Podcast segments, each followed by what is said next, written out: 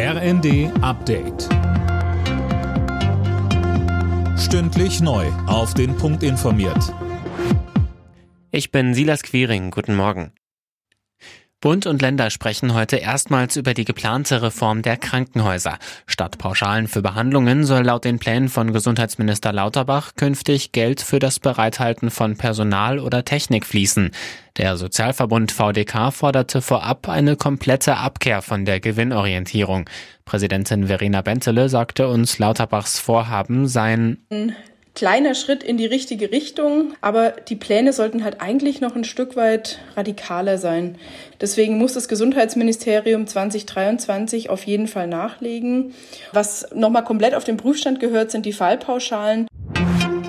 Angesichts der Corona-Infektionswelle in China wird den EU-Staaten eine Testpflicht für Reisende aus der Volksrepublik empfohlen. Darauf haben sich Gesundheitsexperten der Mitgliedstaaten geeinigt.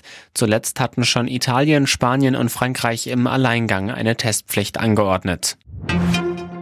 Der frühere deutsche Papst Benedikt XVI. wird heute in Rom beigesetzt. Zum Trauergottesdienst auf dem Petersplatz erwartet der Vatikan Zehntausende Menschen. Auch aus Deutschland ist viel Politprominenz dabei, Alena Tribold. Ja, unter anderem werden Kanzler Scholz und Bundespräsident Steinmeier mit einer Delegation erwartet.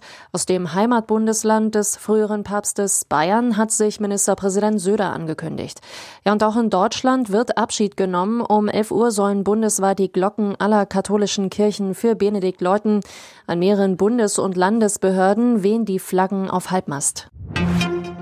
Wegen des milden Wetters geht's für die Gaspreise weiter runter. In Europa sind die Großhandelspreise für Gas auf den niedrigsten Stand seit November 2021 gesunken.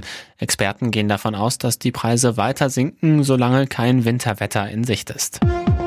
Alle Nachrichten auf rnd.de